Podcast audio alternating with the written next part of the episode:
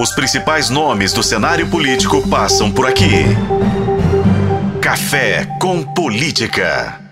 Nossa conversa no Café com Política hoje é com o deputado federal, presidente estadual do PSDB em Minas, Paulo Abiac, gentilmente nos atendendo mais uma vez aqui no Café com Política.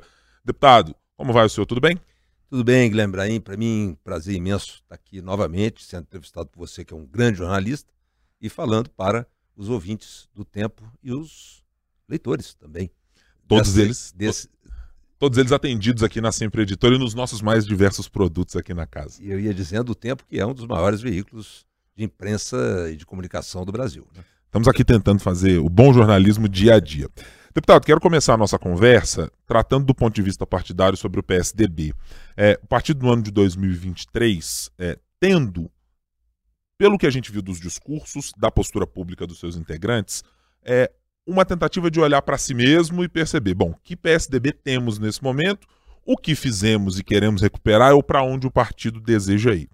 A sua avaliação que nesse primeiro ano, em especial de um governo Lula, muito conhecido do partido né, enquanto esteve fazendo oposição a esse governo, foi um ano produtivo, ficou aquém do esperado, ficou do tamanho que o PSDB imaginava? Bom, é, vou começar pegando aí um, um ponto que você tocou. É, nós sempre fomos oposição, mas continuamos sendo.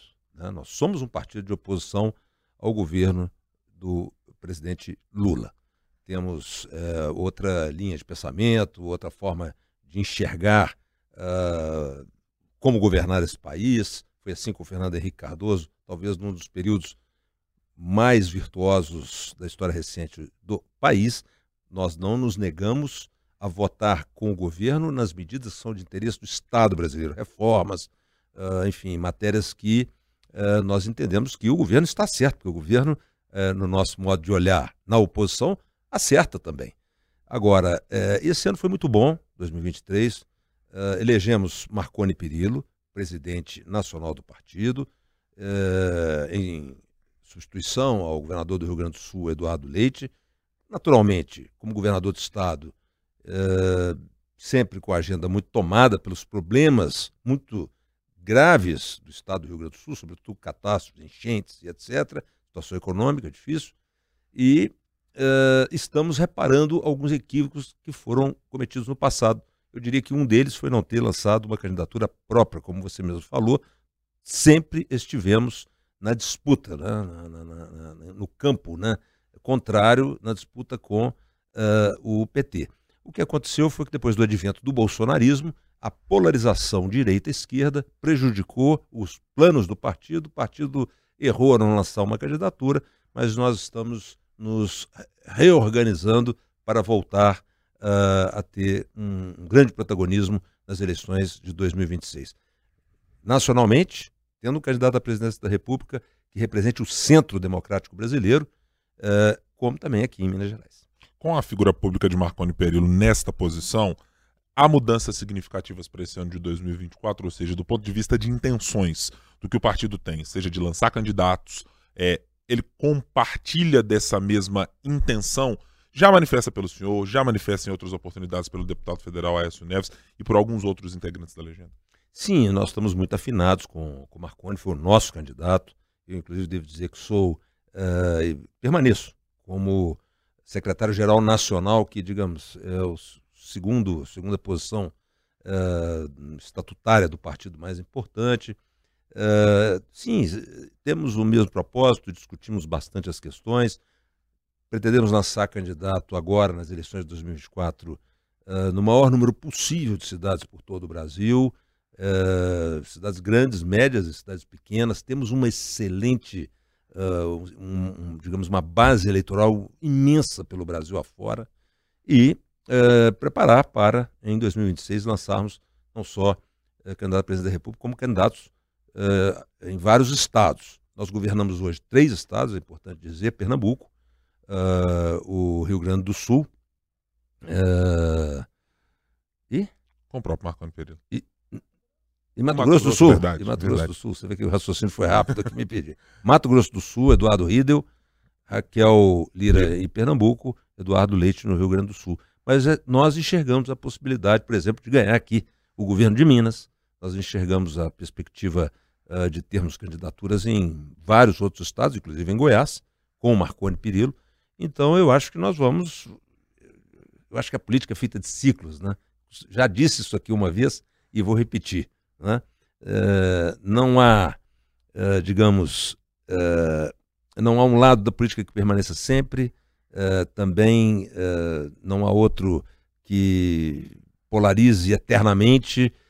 Há sempre, digamos, uma, uma alternância grande. Isso é muito bom, isso é democracia.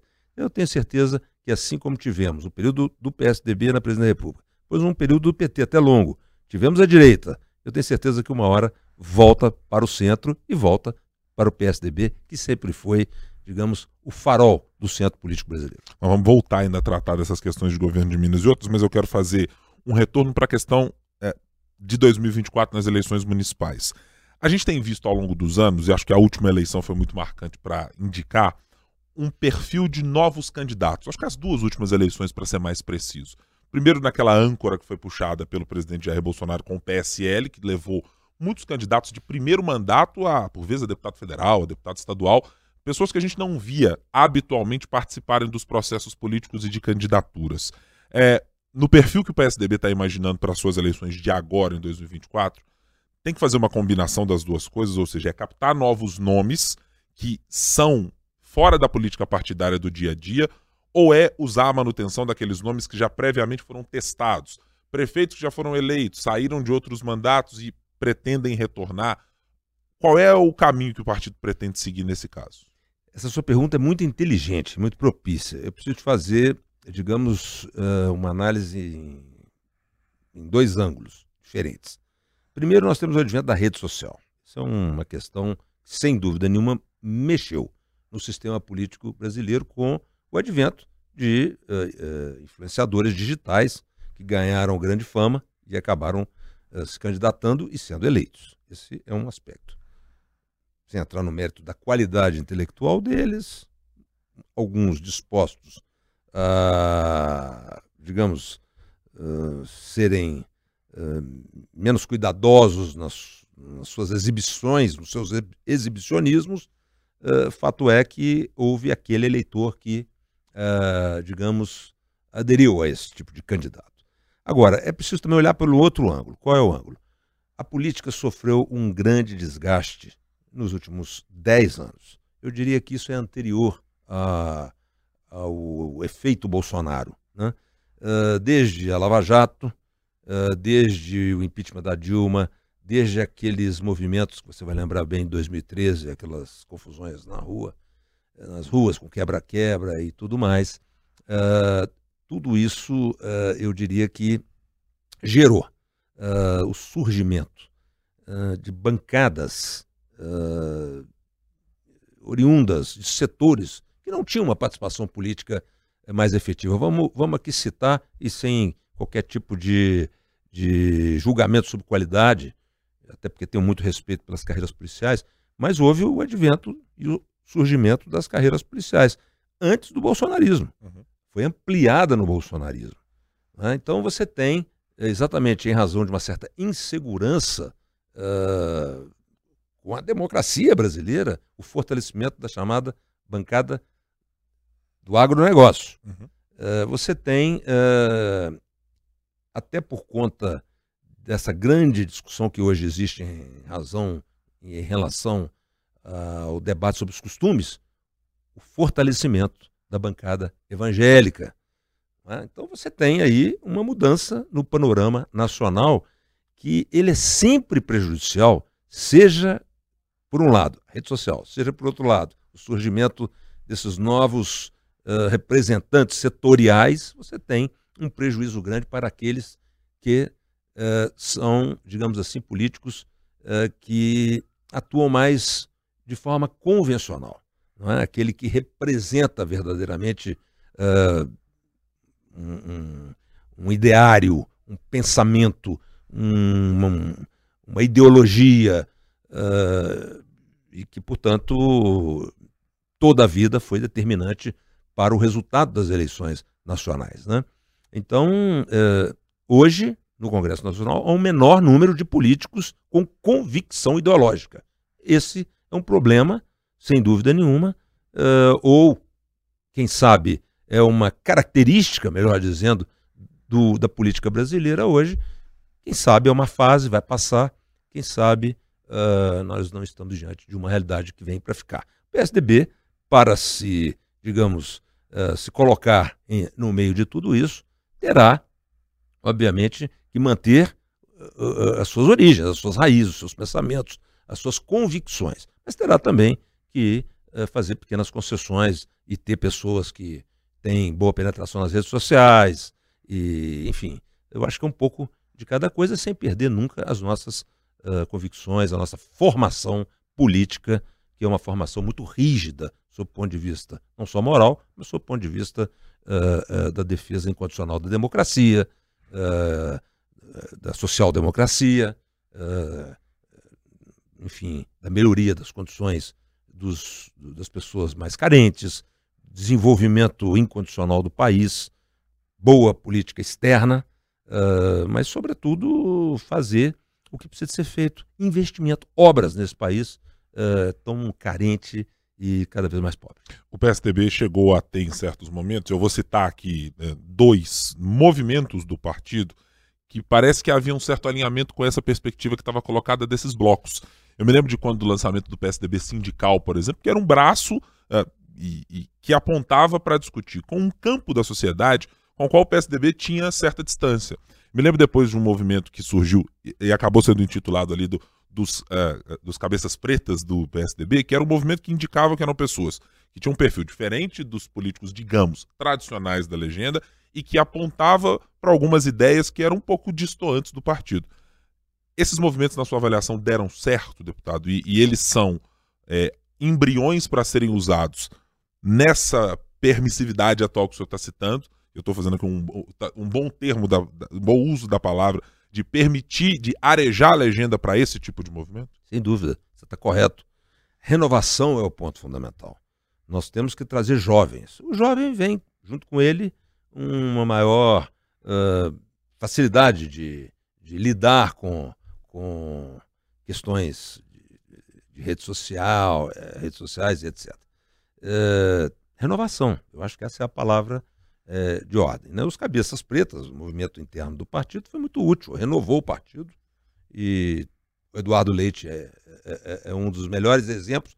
Chegou à presidência do, nacional do partido, é, é o governador do, do, do, do, Rio Grande do Sul e, eventualmente, até é, será, poderá ser candidato à presidência da República. É um dos que se coloca como, como possível candidato. Então, de forma que Renovação é a palavra. E aí, quando a gente fala em renovação, nós temos que buscar uh, não só os jovens, as mais mulheres na política, a diversidade em todos os seus aspectos. Né? Nós temos que eh, cuidar, inclusive, dos nossos movimentos, uh, da nossa militância. Nós temos uh, o Tucanafro, nós temos o PSDB Diversidade, nós temos o PSDB Juventude, nós temos o PSDB Mulher, nós temos o PSDB sindical que você é, começou citando. É, queria saber sobre o ponto de vista ainda de 2024, de que maneira o partido pensa que os seus candidatos devem se portar. E pergunto porque é claro que o PSDB se diferencia do PT na sua essência e na maneira como interpreta e pensa as políticas públicas e a maneira de conduzir o país. É, o partido precisa apresentar os seus candidatos sendo uma oposição da mesma maneira ao campo que hoje se convencionou de chamar o bolsonarismo ou conservadorismo de alguma maneira, ou seja, para se colocar como um centro radical, como o partido tem usado essa expressão, vai ter de fazer uma oposição ferrenha ao PT e ao PL, por exemplo, ao mesmo tempo. Sim, é preciso mostrar para a população brasileira e para o eleitorado, por consequência, que a vida inteligente, essa frase até não é minha, é de um colega meu que você é, já, inclusive, ouviu ele dizendo isso aqui nos próprios estúdios do tempo. A vida é inteligente fora dos extremos. Não é? Uh, nós não podemos achar que o Brasil pode continuar vivendo com essa polarização que se retroalimenta.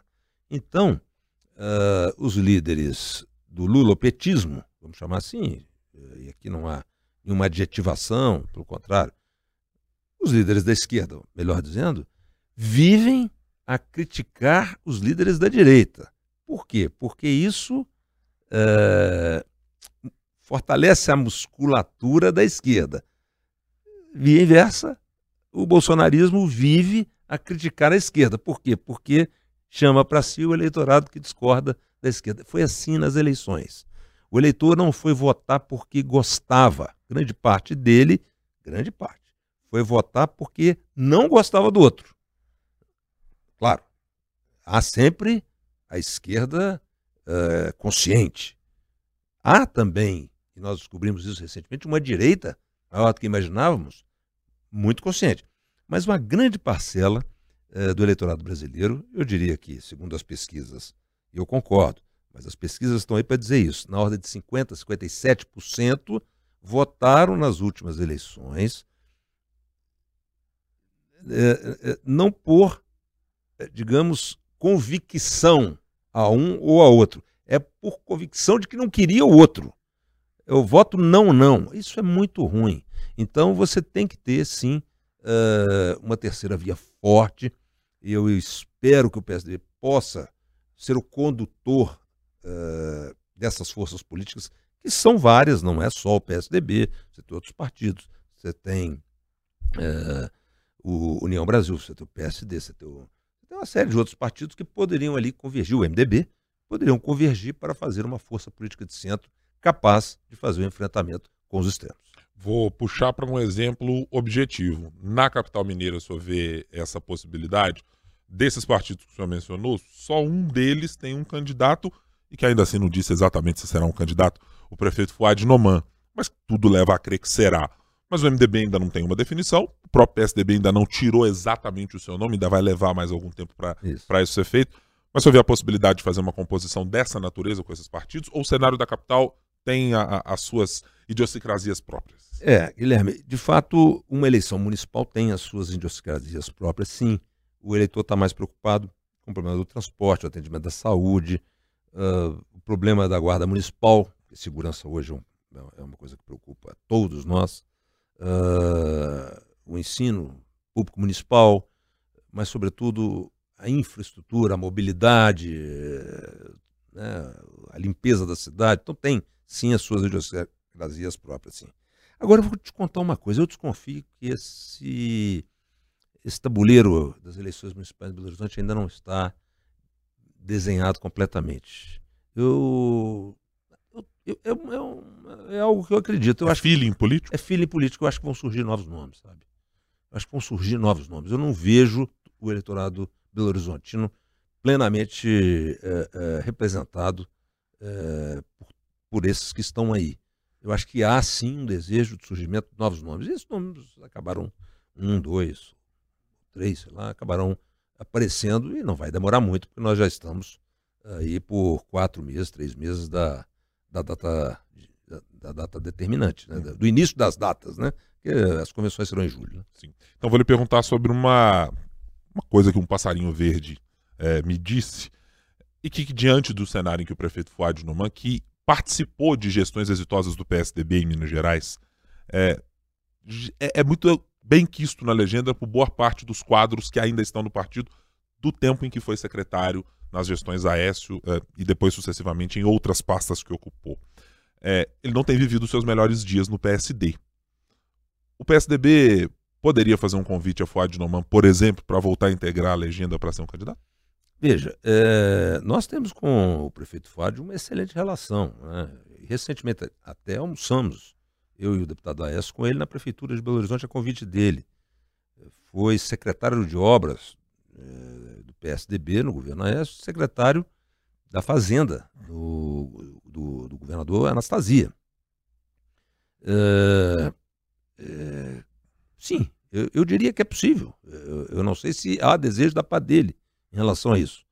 Mas eu, sinceramente, tenho o feeling de que outros nomes surgirão.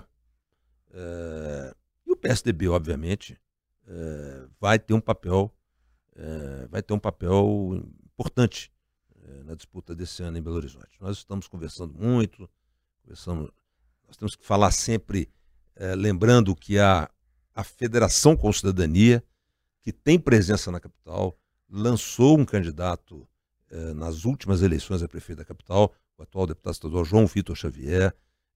Então, nós temos que pensar sempre em federação. E eu acho que o, o, o, o, sentimento que eu tenho é que ainda vão entrar novos nomes uh, nessa disputa. O mundo político de Belo Horizonte não conta, neste exato momento em que estamos conversando, com a candidatura de João Vitor Xavier, como ocorreu em outros anos. Sim. Já houve alguma conversa direta com cidadania ou com o próprio deputado para saber se ele tem a intenção de voltar a concorrer? Não, não, ainda não. E, enfim, ele, nós sabemos que ele tem responsabilidades hoje até no universo do jornalismo. Uh, não, é, o que nós temos feito é conversar muito, porque todas as decisões que são tomadas uh, no Estado, na formação de candidaturas a prefeito nas mais variadas cidades, é sempre feito em, em consenso com a cidadania. Então, volta e meia Belo Horizonte entra, entra na discussão, mas efetivamente, é, explicitamente sobre essa possibilidade, ainda não, não conversamos, não. Mas, é claro, é um nome, é um nome que tem sempre que ser lembrado. É, assim como tem que ser lembrado também o nome é, de João Leite. Por quê? Porque João Leite foi quem polarizou com Calil. E o Fuad, quem é, era o vice do Calil. Então é preciso também lembrar que João Leite é muito lembrado pela população. Não sou eu que estou lembrando do João Leite. É a militância do PSDB que lembra do nome do João Leite, que ainda não se decidiu também, não, não sabe, digamos, não, não tem certeza é, sobre a conveniência de ser candidato. Mas eu estou lhe dando aí dois nomes é, que, que, digamos, uh, naturalmente devem, nem que seja com travesseiro, devem, devem refletir sobre o tema algumas noites. Certamente. E, e o eleitor também está em busca disso. Os jornalistas, mais ainda, nem sabia do que será. É, deputado, queria saber do ponto de vista ainda eleitoral. É, o que é mais importante para o PSDB e considerando a, é, a fala que o senhor deu a respeito de 2026, de uma possibilidade real do partido disputar o governo de Minas. Hoje é mais importante vencer nas prefeituras menores e transformar o PSDB novamente num partido com maior penetração é, espalhada pelo Estado, ou é voltar a ter protagonismo, por exemplo, nas cidades de médio e grande porte? É, porque muitas dessas cidades ecoam naquele deputado estadual, no deputado federal, é, porque acaba formando uma base um pouco maior.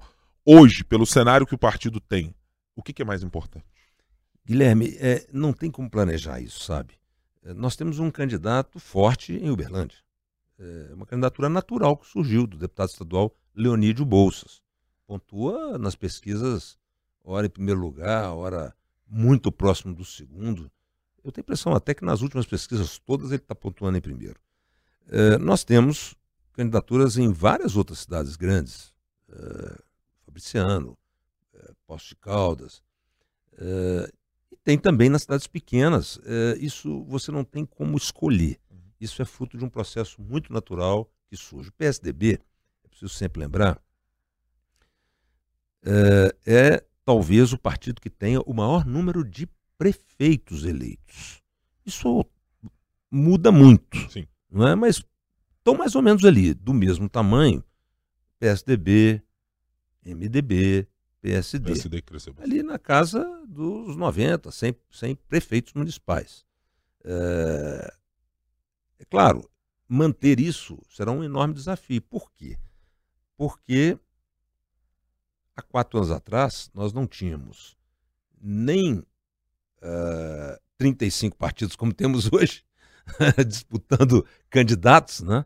Uh, e nem tínhamos o atual uh, sistema de de fundo eleitoral, digamos, uh, que, que, parece que vai ocorrer no, na, nessas eleições.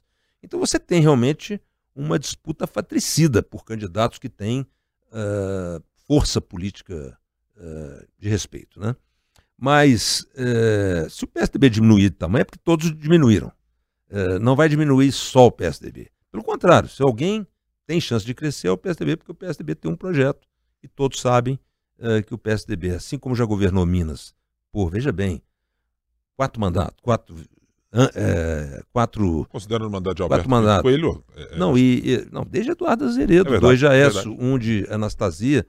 Uh, puxa, você pode imaginar que, se você pegar de 30 anos para cá, vamos dizer, desde a redemocratização para cá, É, ou se você colocar das últimas sete eleições para cá, são 28 anos, não é isso? Você vai ver que quatro delas o PSDB ganhou. Então, quer dizer, não é pouca coisa. Né? E vou te dar mais um outro dado, sem querer, desculpa, claro. fazer propaganda aqui do PSDB. Se você olhar para as obras que ocorreram no estado de Minas Gerais nos últimos 30 anos, você só vai encontrar obras feitas nos governos do PSDB. Se você olhar para Belo Horizonte e procurar as obras que foram realizadas em Belo Horizonte nos últimos 30 anos, todos são dos períodos em que o PSDB esteve no governo do Estado. Duplicação da Avenida Antônio Carlos, Expo Minas, Linha Verde, Circuito Cultural da Praça da Liberdade, a Filarmônica, tudo isso foi até o trecho do metrô é, é, que foi anunciado pelo Calil, for, foram recursos é, e que não foi realizado até hoje, foram recursos liberados pelo então ministro das cidades, Bruno Araújo, ex-presidente nacional do PSDB e membro atual do PSDB, presidente da nossa federação, do governo Michel Temer. Qual é o tamanho, deputado, do desafio que você tem para 2026? É, o cenário colocado hoje tem pelo menos duas ou três candidaturas é, que se apresentam algumas delas com disputas num eleitorado que outrora talvez tenha sido do PSDB. Os nomes com os quais a gente trabalha até o momento, temos uma candidatura desse novo núcleo partidário e de deputados, por exemplo, como Nicolas Ferreira ou como o senador Cleitinho, trabalha-se com a hipótese que está crescendo a cada momento de que o senador Rodrigo Pacheco é, já disse que até o presidente Lula gostaria que ele fosse o candidato, é, e há sempre ali uma perspectiva do candidato, claro, do atual Palácio da Liberdade, é, da atual cidade administrativa. O professor Matheus Simões, muito claramente, é, é, é, este nome. A esquerda ainda não se decidiu exatamente com que nome se vai apoiar ou qualquer coisa. Como é que o PSDB se insere nisso? É, é com que tipo de proposta a apresentar? É com esse rescaldo do que foi o PSDB dos últimos anos ou precisa encontrar uma outra chave para conversar com o eleitorado? Bom, é, em três anos, ou em dois anos e meio, muita coisa vai acontecer. Né? A eleição é ainda em 2026. Nós temos todo este ano, que começou agora, 2024, temos todo o ano 2025 e temos seis meses de 2026. É, a permanecer o quadro que você desenhou, é, eu acho muito pouco provável que o PSDB uh, apoie a candidatura governista, a candidatura de alguém uh, do atual governo. Você sabe muito bem que o PSDB ajudou o governo Zema uh, desde o primeiro dia, desde o primeiro dia. o secretário de governo do PSDB, o primeiro secretário de governo do governo Zema foi do PSDB, Custódio Matos. O segundo foi do PSDB, Luiz Humberto Carneiro. Nós nos oferecemos para ajudar o governador que nós sabíamos havia chegado à vitória sem, uh, digamos, uh, sem acreditar que isso pudesse ser possível. Portanto, se viu diante de uma caminhada que ele não sabia como ia fazer. Nós oferecemos ajuda também na Secretaria de Planejamento, na Secretaria da Fazenda. A atual secretária da Fazenda é oriunda do PSDB, foi candidata a prefeita pelo PSDB, a Luísa Barreto. E assim muitos outros quadros. O líder do governo na Assembleia era o deputado do PSDB, Gustavo Valadares, que depois trocou de partido e hoje é o secretário de governo. Foi meu secretário-geral no partido. Tenho com ele as melhores relações. Uh, mas eu devo até te dizer o seguinte: o governador Zema é um homem sério, bem intencionado. Mas o governador Zema, ele tem uma dificuldade que eu, sinceramente, nunca uh, vi nada uh, parecido em ninguém de se assumir como o líder político principal do Estado.